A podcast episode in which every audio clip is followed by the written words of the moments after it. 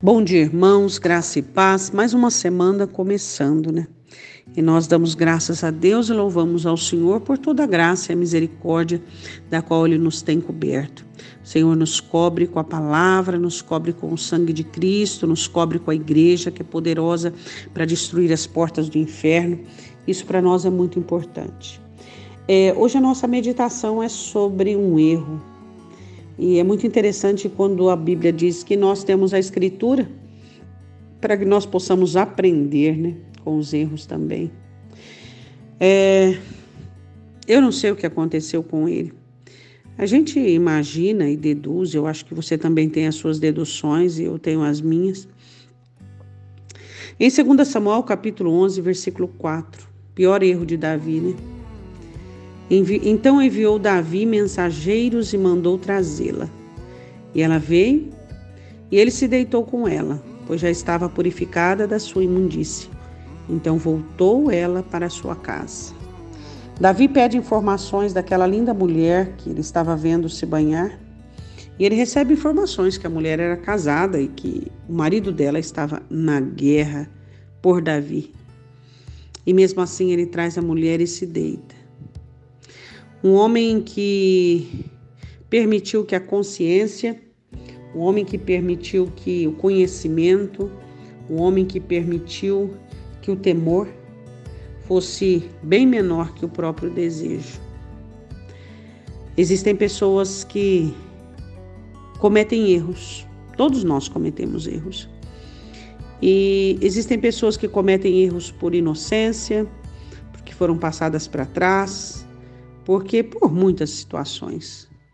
Mas existem pessoas que cometem erros por justa cobiça, pura cobiça. A cobiça de Davi era aquilo que mais pegava naquele momento na sua alma. Era o que era mais elevado. Todas as experiências que ele teve no deserto, naquele momento, estavam pequenas. Todo o temor que ele tinha, até mesmo, lembra quando ele cortou a orla do manto e o coração doeu? Aquilo é temor, estava diminuído.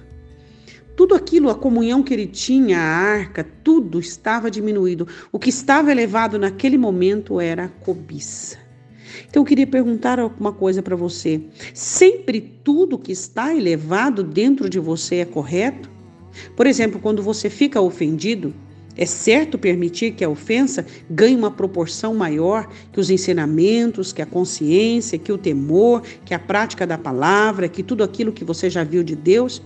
É certo permitirmos que o ódio, que o rancor, que a vaidade, que a alegria, euforia seja maior que tudo?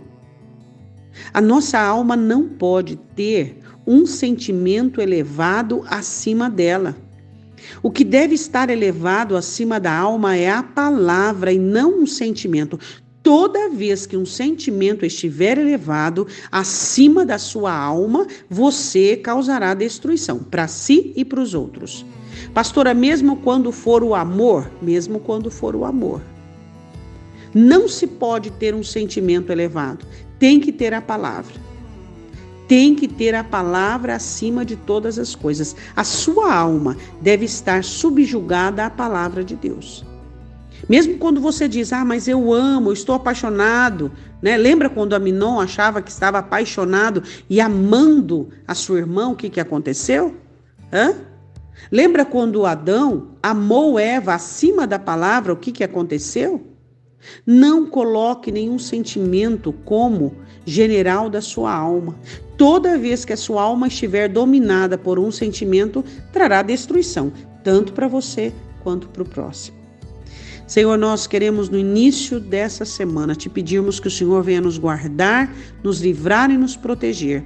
Senhor, toda alma que estiver habituada e acostumada a ser dominada e regida por um sentimento, que o Senhor venha esclarecer agora.